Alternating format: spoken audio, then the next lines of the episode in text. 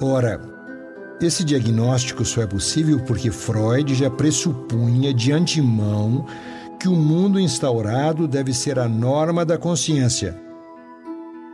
Mas que razões científicas há para aceitar tal ponto de partida? Nenhuma. O pensamento objetivo, que se restringe a descrever o já descrito, não está condenado, nesse caso, a ser nada mais que uma justificação da loucura? Ser ajustado numa ordem que é uma institucionalização da insanidade não é ser insano? E, inversamente, para ser são, numa ordem enferma, não será necessário assumir a insanidade?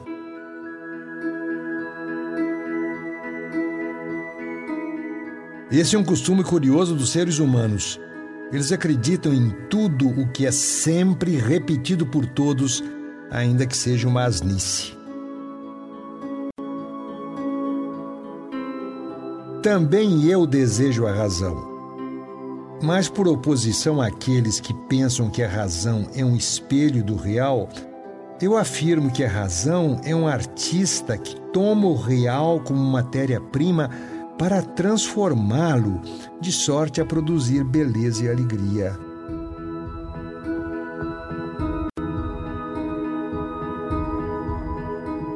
A alma não se alimenta de verdades, ela se alimenta de fantasias. Estranha e maravilhosa capacidade essa de brincar de faz de conta, abandonar nossas certezas para ver como o mundo se configura na visão de uma outra pessoa.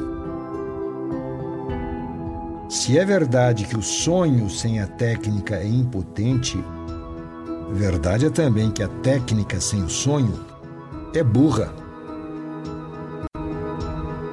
O pensamento são as ideias dançando. Pensar é voar sobre o que não se sabe.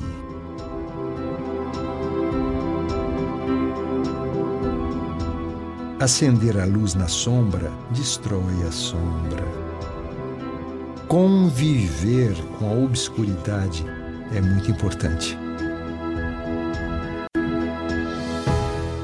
As ideias do eu pensante são aves engaioladas, pertencem ao eu que faz com elas aquilo que deseja.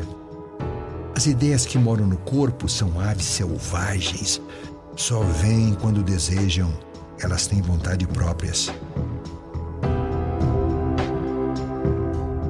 Os pensamentos que penso são os pensamentos que eu penso. Pensamentos que são objetos que um tal eu usa e dos quais também abusa. Mas quando eu não estou pensando, os pensamentos pensam por conta própria e aparecem.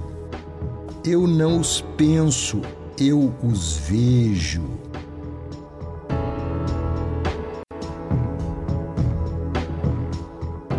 Os doutores nas coisas divinas sentenciaram que cabeça vazia é oficina do diabo. E chegaram mesmo a inventar rezas a serem repetidas como realejo só para encher a cabeça, tão logo ela fique vazia.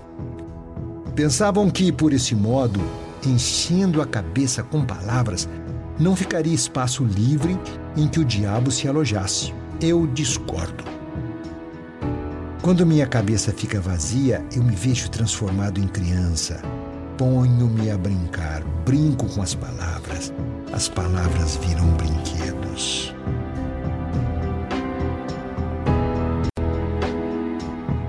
A associação de ideias é assim. A gente está no devaneio, flutuando, sem querer ir a lugar algum, aí aparece uma ideia, essa ideia chama outra.